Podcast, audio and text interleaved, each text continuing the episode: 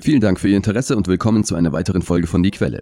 Ich bin Ihr Gastgeber Zen Raza. Bevor ich mit dem Interview beginne, möchte ich ankündigen, dass wir vor kurzem unsere Crowdfunding-Kampagne gestartet haben, mit dem Ziel, 20.000 Euro zu erreichen, damit wir unseren unabhängigen und gemeinnützigen Journalismus im Jahr 2024 fortsetzen können. Journalismus, der von Zuschauern finanziert wird und kein Geld von Konzernen oder Regierungen annimmt. Wenn wir unser Ziel bis zum 10. Januar erreichen sollten, werden wir alle Kosten in Verbindung mit unserem Journalismus decken können, wie zum Beispiel Steuerberatung, Versicherungen, Wartung der Website, Postproduktion, Videobearbeitung, Übersetzung, Korrektur, Vertonung und vieles mehr. Wenn wir dieses Ziel nicht erreichen, müssen wir leider unsere Kapazitäten einschränken. Wenn Sie sich also regelmäßig unsere Videos ansehen, sollten Sie sich mit einer Spende von 2 oder 3 Dollar oder Euro beteiligen. Und wenn alle 145.000 Abonnenten heute nur diesen Betrag spenden, können wir nicht nur unser Crowdfunding-Ziel erreichen, sondern auch unsere Betriebskosten für die nächsten zwei bis drei Jahre decken. Heute spreche ich mit Dimitri Laskadis über den Krieg Israels in Gaza und den Krieg in der Ukraine. Dimitri Laskadis ist Journalist und Rechtsanwalt, der sich auf Sammelklagen, Menschenrechte und internationales Recht spezialisiert hat. Im Jahr 2020 kandidierte er für die Führung der Grünen Partei in Kanada und wurde Zweiter. Dimitri, willkommen zurück. Dimitri, welcome back. Es ist mir immer ein Vergnügen, Zen. Danke, dass ich hier sein darf. Ich möchte dieses Interview mit der Ukraine beginnen. Gestern kündigte der ukrainische Präsident Zelensky die Mobilisierung von 500.000 zusätzlichen Soldaten an, während der Krieg mit Russland in sein zweites Jahr geht. Diese Ankündigung erfolgt zu einer Zeit, in der die Ukraine Rückschläge in Bezug auf die Militärhilfe sowohl der USA als auch der EU hinnehmen musste. Im US-Kongress blockierten die Republikaner ein 60 Milliarden Dollar Hilfspaket unter der Bedingung, dass zusätzliche Gelder für die Ukraine mit einer Verschärfung der Einwanderungsbestimmungen einhergehen müssen.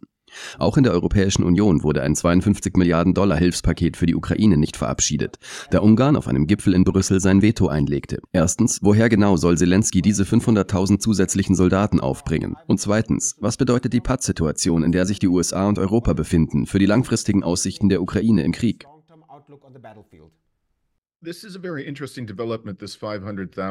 Diese Entwicklung ist sehr interessant. Das Ziel von 500.000 Rekruten.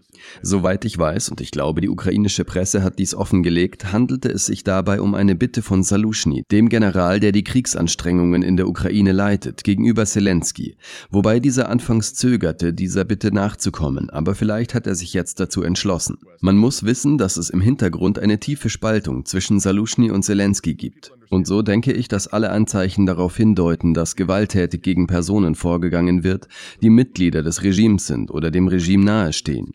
In der ukrainischen Presse wurde von einem schweren Konflikt zwischen den beiden berichtet.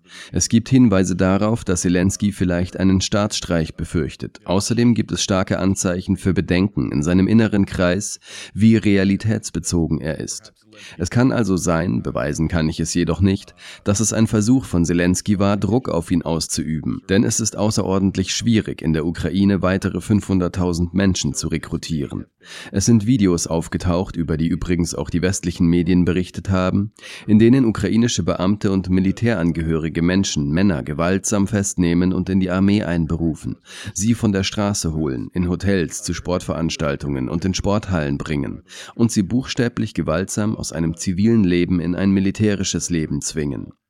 Das Durchschnittsalter der Soldaten in der ukrainischen Armee liegt Berichten zufolge bei weit über 40 Jahren. Es ist offensichtlich, dass der Bestand an Männern im militärischen Alter, auf den die Ukraine zurückgreifen kann, man bedenke, dass es nicht nur zu einem massiven Blutbad auf dem Schlachtfeld gekommen ist, sondern dass darüber hinaus Millionen von Ukrainern aus dem Land geflohen sind, bevor die ukrainische Regierung in der Lage war, ihre Ausreise zu verhindern. Und es gibt viele, viele Männer im militärischen Alter, die sich nicht mehr in Reichweite der ukrainischen Regierung befinden. Es ist also bestenfalls Wunschdenken, dass dieses Rekrutierungsziel realisierbar sein wird. before Ukraine, uh, the Ukrainian government was able to impede their exit from the country. And there's many, many military age men who no longer are within the grasp of the Ukrainian government. So uh, it's very, I think, uh, uh wishful thinking at best that this recruitment target will be realizable. Also es könnte aber auch ein Schachzug von Salushny sein, um den Druck auf Zelensky zu erhöhen. Was die Finanzierung anbelangt, so möchte ich zitieren, was Joseph Borrell vor einigen Monaten und der deutsche Verteidigungsminister Boris Pistorius im Abstand von einigen Tagen sagten. Sie erklärten, sollten die USA, sollte der Westen seine Unterstützung für die Ukraine einstellen, würde die Ukraine morgen fallen. Morgen. Das war damals. Das ukrainische Militär hat nun eine verheerende Niederlage bei seiner Großoffensive erlitten. Es hat weit mehr Verluste erlitten als zu diesem Zeitpunkt. Die Infrastruktur des Landes ist im Vergleich zu damals in einem schlechten Zustand. Wenn sie also damals ohne westliche Unterstützung so anfällig für einen Zusammenbruch war, wird sich ihr Untergang jetzt noch schneller vollziehen.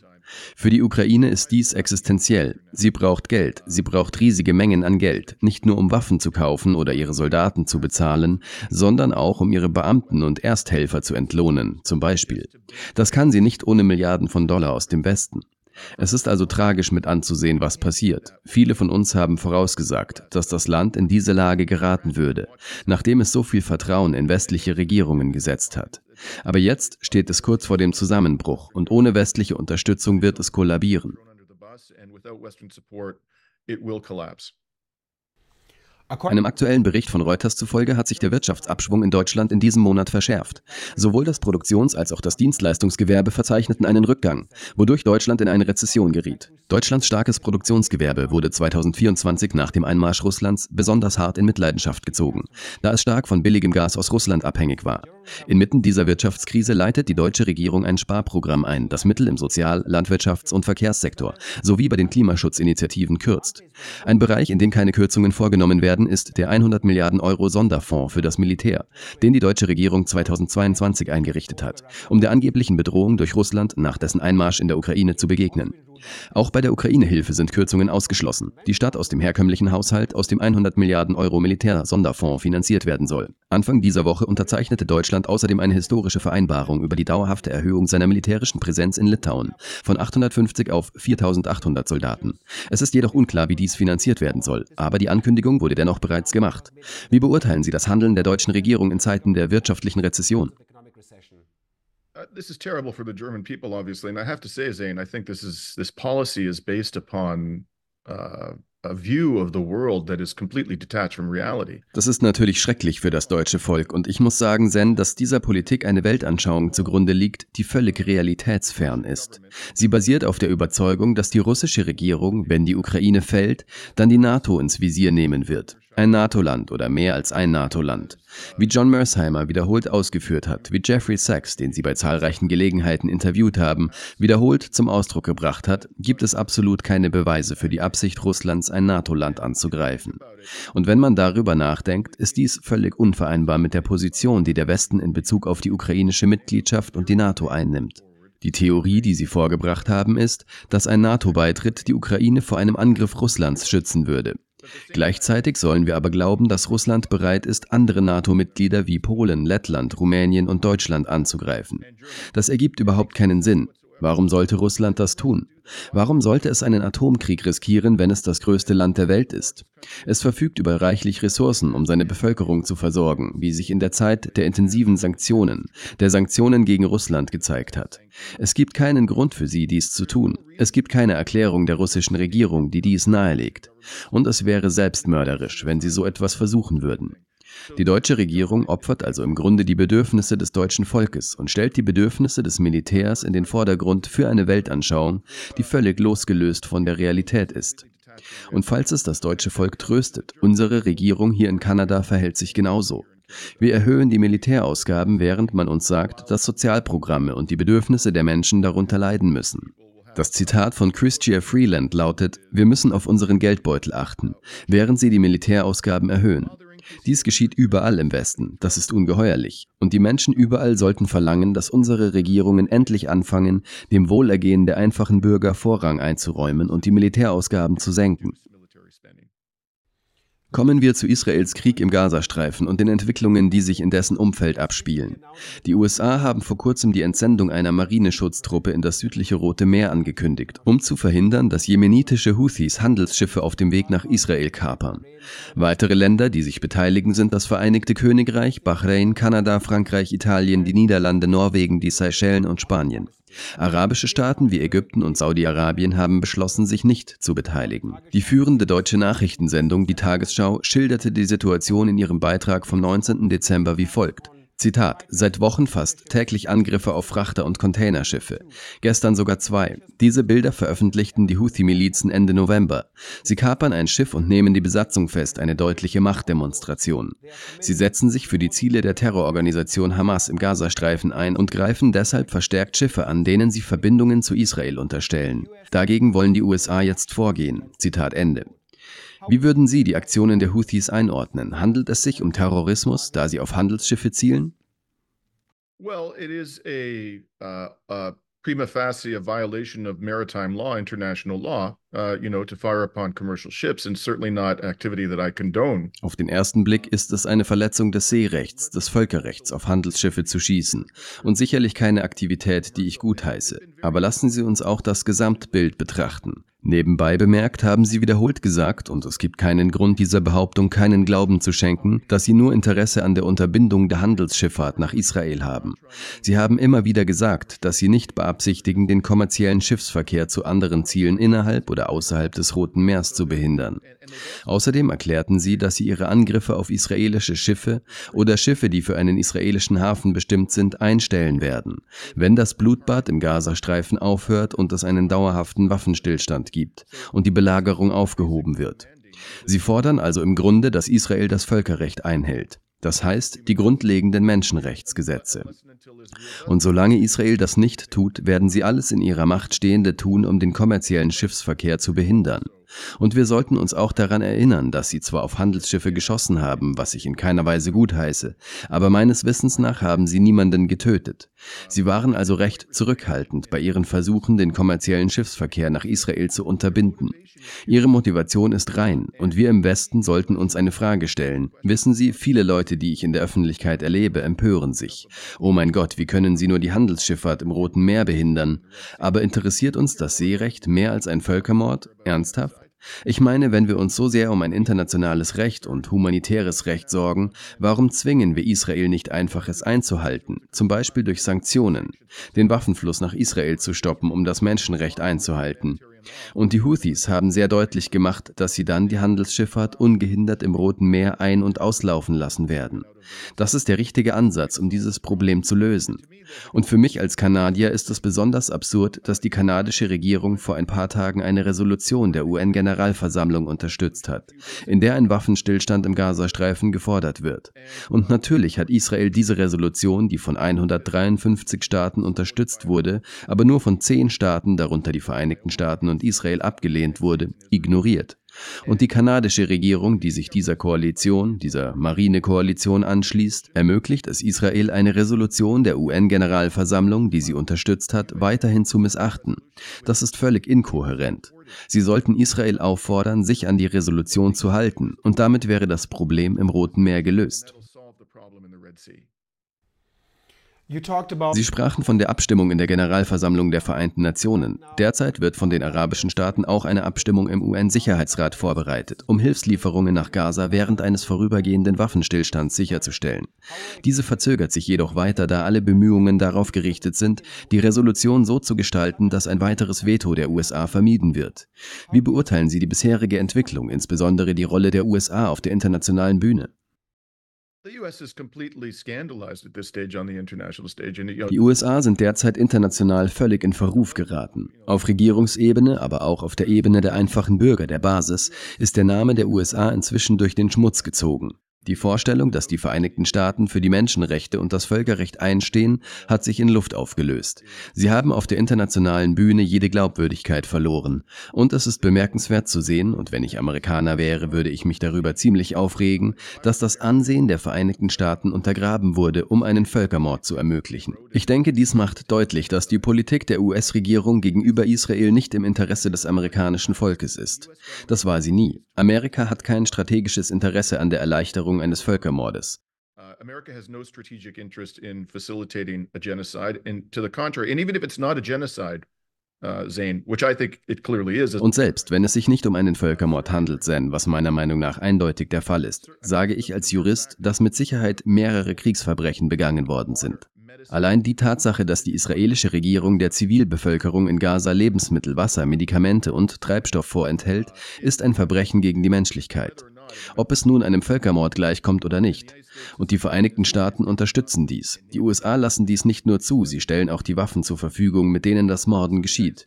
Die Vereinigten Staaten haben also ihr internationales Ansehen zerstört, was noch jahrzehntelang Konsequenzen für sie haben wird. Ich denke, das einzig Vernünftige und Richtige in dieser Situation ist die Beendigung der Blockadehaltung der Vereinigten Staaten. Dies geschieht eindeutig.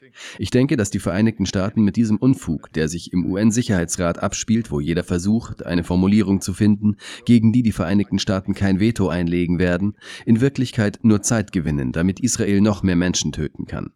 Das ist es, worum es hier wirklich geht. Und sie wollen kein weiteres Veto einlegen, da der Aufruhr dieses Mal noch größer sein wird. Somit verzögert man, wie wir Kanadier sagen, den Puck und zieht die Verhandlungen über eine Formulierung in die Länge, gegen die man angeblich kein Veto einlegen wird. Ich halte das für eine Schande und ich denke, dass viele Menschen das durchschauen. Meine nächste Frage haben Sie vielleicht schon beantwortet, aber ich stelle sie der Objektivität halber trotzdem. Wenn die USA ein Veto einlegen, wird in der Regel das Argument vorgebracht, welches auch in den deutschen Medien weit verbreitet ist, dass der ausgearbeitete UN-Resolutionstext niemals die Gewalt der Hamas verurteilt oder das Recht Israels auf Selbstverteidigung anerkennt.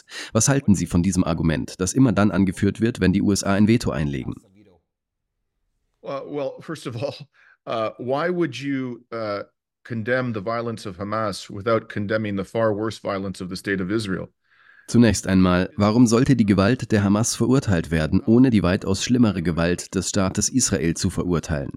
Nach Israels eigenen Angaben waren die militanten Palästinenser, und übrigens war am 7. Oktober nicht nur die Hamas beteiligt, es war ganz klar, dass auch andere militante Gruppen involviert waren. Außerdem ist offensichtlich, dass Palästinenser, die offiziell keiner militanten Gruppe angehörten, die Absperrungen durchbrachen und wahrscheinlich an den Morden beteiligt waren. Und nehmen wir einmal an, dass alle Morde an diesem Tag von der Hamas begangen wurden. Nach israelischen Statistiken tötete die Hamas 36 Kinder, darunter ein oder zwei Babys, obwohl uns gesagt wurde, dass 40 Babys enthauptet worden seien. Es gibt keine Beweise für diesen Vorwurf. Aber sie haben im schlimmsten Fall 36 Kinder getötet.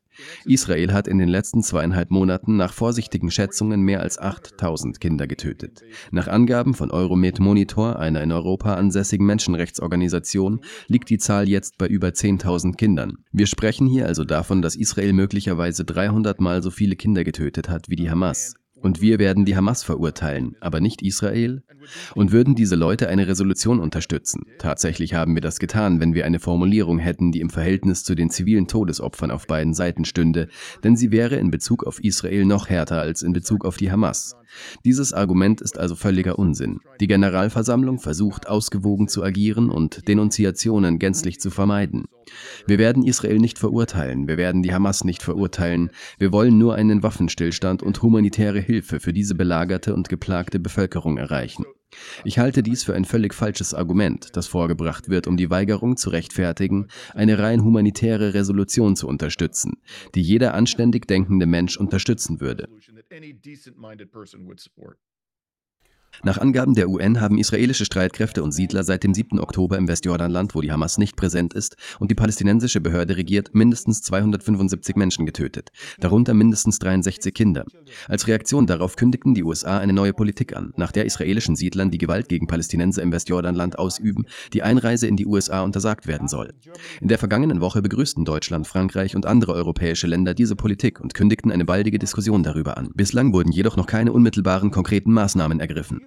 Betrachten Sie diese neue Politik der Visabeschränkungen als einen Wandel in der westlichen Politik, die immer noch an die Idee einer Zwei-Staaten-Lösung glaubt, oder halten Sie sie für ein bloßes Lippenbekenntnis? Letzteres. Lassen Sie uns Folgendes bedenken. Zunächst einmal sind viele der Siedler, ich kenne die genaue Zahl nicht, aber ein erheblicher Teil von ihnen sind US-Bürger. Sie brauchen kein Visum, um in die Vereinigten Staaten einzureisen, also werden sie nicht von irgendeiner Art von Visabeschränkung oder Visumverbot betroffen sein.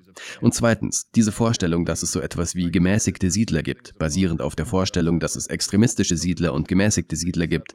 Jeder einzelne Erwachsene, der in diesen Siedlungen lebt, nimmt an einem Kriegsverbrechen teil. Woher ich das weiß? Weil der Internationale Gerichtshof im Jahr Jahr 2004 einstimmig entschied, dass die Siedlungen gegen die vierte Genfer Konvention verstoßen, wobei sogar der amerikanische Richter zustimmte. Und während dieser Zeit hat Israel die Siedlungen weiter ausgebaut. Es hat sie nicht nur nicht aufgelöst, sondern mit staatlicher Finanzierung und unter dem Schutz des israelischen Militärs weiter ausgebaut. Und die Menschen dort wurden im Laufe der Zeit immer gewalttätiger gegenüber den Palästinensern und immer aggressiver, wenn es darum ging, sie ihres Landes zu berauben. Ich würde also die ganze Vorstellung anzweifeln, dass es so etwas wie einen erwachsenen Siedler gibt, der gemäßigt handelt. Sie alle sind an einem Kriegsverbrechen beteiligt. Und schließlich, glaubt irgendjemand, dass diese Leute so fanatisch wie sie sind, wenn sie bereit sind, einen Palästinenser zu töten, um ihn von seinem Land zu vertreiben oder ihn seines Landes zu berauben, das seit Generationen im Besitz dessen ist, dass diese Leute sich abschrecken lassen, nur weil ihnen die Einreise in die Vereinigten Staaten erschwert wird? Ich bezweifle das. Die eigentliche Frage lautet, warum liefern die Vereinigten Staaten Waffen an Israel, wenn doch offensichtlich ist, dass Israel damit das Völkerrecht in jeder erdenklichen Weise missachtet? Warum liefert der Westen Waffen an Israel? Es sind nicht nur die Vereinigten Staaten. Kanada erlaubt weiterhin den Verkauf von Waffen an Israel. Soweit ich weiß, gestattet auch Deutschland Waffenverkäufe an Israel. Das ist der Kern des Problems und wir wollen diesem Blutbad ein Ende setzen. Wir sollten den Fluss der Waffen stoppen. Das wäre eine sinnvolle Maßnahme. Alles andere ist reine Augenwischerei, Zen. and we want to bring an end to this carnage, we should cut off the flow of weapons. That would be a meaningful sanction. Anything less than that is is complete window dressing, uh, Zane. Ich möchte einige der Entwicklungen in Deutschland in Bezug auf Israel und Palästina hervorheben. Im November wurde die Verwendung des Slogans From the River to the Sea, Palestine will be free, zu Deutsch vom Fluss bis zum Meer wird Palästina frei sein, in Deutschland zu einer Straftat, die mit einer Gefängnisstrafe von bis zu drei Jahren oder einer Geldstrafe geahndet werden kann. Die Aussage Between the Sea and the Jordan there will be only Israel's sovereignty, zu Deutsch zwischen dem Meer und dem Jordan wird es nur die Souveränität Israels geben, die in der Gründungsurkunde der Likud-Partei von 1977, der Partei, der der israelische Premierminister Benjamin Netanyahu derzeit vorsteht, enthalten ist, wurde von der deutschen Regierung jedoch nicht unter Strafe gestellt. Außerdem muss ab diesem Monat im östlichen Bundesland Sachsen-Anhalt eine schriftliche Verpflichtungserklärung zur Anerkennung des Existenzrechts des Staates Israel abgegeben werden, um die deutsche Staatsbürgerschaft zu erhalten. Kommentatoren und Analysten warnen, dass diese Schritte der Bundes- und Landesregierung eine Gefahr für die bürgerlichen Freiheiten darstellen. Wie beurteilen Sie diese Entwicklungen? Well, first of all, the notion that this phrase, uh, which is used routinely by uh, Palestinian solidarity protesters around the world, Zunächst einmal beruht die Vorstellung, dass dieser Satz, der von palästinensischen Solidaritätsdemonstranten auf der ganzen Welt routinemäßig verwendet wird, in irgendeiner Weise zu einem Völkermord an der jüdischen israelischen Bevölkerung aufruft, auf einer völlig fehlerhaften Annahme. Diese Annahme besagt, dass das palästinensische Volk nicht frei sein kann, wenn das historische Palästina nicht von Juden gesäubert wird. Niemand, den ich in der palästinensischen Solidaritätsbewegung kenne, hat jemals diese Behauptung aufgestellt. Es ist durchaus möglich, dass die jüdische Bevölkerung Israels an ihrem derzeitigen Leben Lebensort verbleibt und die Grundrechte genießt, die jede demokratische Gesellschaft ihren Bürgern zusteht. Und dass das palästinensische Volk frei ist, zwischen dem Fluss und dem Meer. Beides kann gleichzeitig Wirklichkeit werden. Woher ich das weiß? Weil ich in einem solchen Land lebe, Zen. Hier leben Palästinenser und Juden Seite an Seite in Freiheit und mit gleichen Rechten. Nichts kann das verhindern, außer, Sie wissen schon, Menschen mit bösem Willen im historischen Palästina. Mit dieser Formulierung wird lediglich gefordert, dass die Palästinenser mit der gleichen Würde und dem gleichen Respekt behandelt werden wie die jüdische Bevölkerung Israels. Und das kann auf zwei Arten geschehen. Entweder in einem einzigen Staat mit verfassungsmäßig geschützten Rechten für alle Bürger, unabhängig von ihrer ethnischen Zugehörigkeit oder ihrer Religion, oder in zwei Staaten, die beide existenzfähig und wirklich unabhängig voneinander sind, aber Seite an Seite in Frieden leben. Das ist alles, was diese Formulierung beinhaltet. Und dass die deutsche Regierung und andere Regierungen und israelfreundliche Organisationen behaupten, dies sei ein Aufruf zum Völkermord, ist der Gipfel der intellektuellen Unredlichkeit. Und es ist ein schwerer Angriff auf unsere Freiheitsrechte, absolut. Zu meiner letzten Frage. Wir befinden uns derzeit in einer Crowdfunding-Kampagne, um genügend Spenden zu sammeln, damit wir unseren unabhängigen und gemeinnützigen Journalismus auch im Jahr 2024 fortsetzen können. Warum ist es Ihrer Meinung nach wichtig, dass Menschen Organisationen wie die unsere auch in Zukunft unterstützen? Well, if you're, you always have to pay the piper. Uh, Man muss immer die Zeche zahlen, Zen, wie wir sagen. Mit anderen Worten, wenn Sie von einem Staat oder von Konzerngeldern abhängig sind, sei es durch ein Werbesystem oder durch direkte Spenden von Konzernen, werden Sie zwangsläufig, sagen wir, den Inhalt Ihrer Berichterstattung ändern müssen, um die Gunst Ihrer Geldgeber zu behalten. Sie haben keine andere Wahl, als das zu tun. Das Schöne an unabhängigen Medien ist, dass Menschen wie Sie, die diese Art von Arbeit machen, von diesen Zwängen befreit sind und über Themen Themen sprechen können, die dringend zur Kenntnis genommen werden müssen, ohne Angst vor Vergeltungsmaßnahmen seitens einer Regierung oder eines Geldgebers. Ich kann nicht genug betonen, und das sage ich schon seit zwei Jahren, dass ich selbst niemals eine Vergütung von einem gewinnorientierten Konzern, der sogenannten Journalismus betreibt, oder von einer staatlich finanzierten Einrichtung akzeptieren werde, und das habe ich auch nie getan. Ich kann nicht genug betonen, wie wichtig die Unterstützung unabhängiger Medien für eine stabile Demokratie ist. Cannot stress enough the importance to robust democracy of support for independent media. Dimitri Laskadis, unabhängiger Journalist und Menschenrechtsanwalt, vielen Dank, dass Sie sich heute Zeit genommen haben. Thank you and I wish you the best for the holiday season. Und danke für Ihr Interesse an der heutigen Sendung. Wenn Sie sich dieses Video bis zum Ende angesehen haben, nehmen Sie sich noch ein paar Minuten Zeit und klicken Sie auf die Beschreibung dieses Videos unten, um sich die Informationen zu unserer Crowdfunding-Kampagne anzusehen. Sollten wir unser Ziel erreichen, können wir Ihnen weiterhin eine unabhängige und kritische Perspektive auf die Entwicklungen in der Welt bieten, die Sie in den Leitmedien nicht finden werden.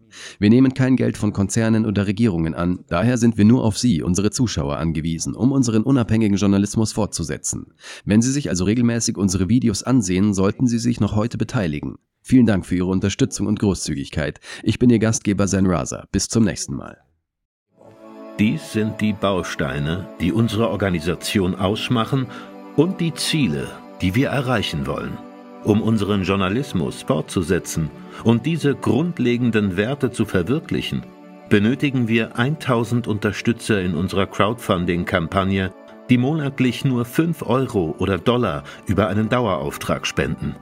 Im Moment haben wir nur 200 Unterstützer und sind nicht in der Lage, den nächsten Schritt zu machen. Unsere Zukunft liegt in Ihren Händen. Stärken Sie den unabhängigen Journalismus und werden Sie Teil eines sinnvollen Wandels.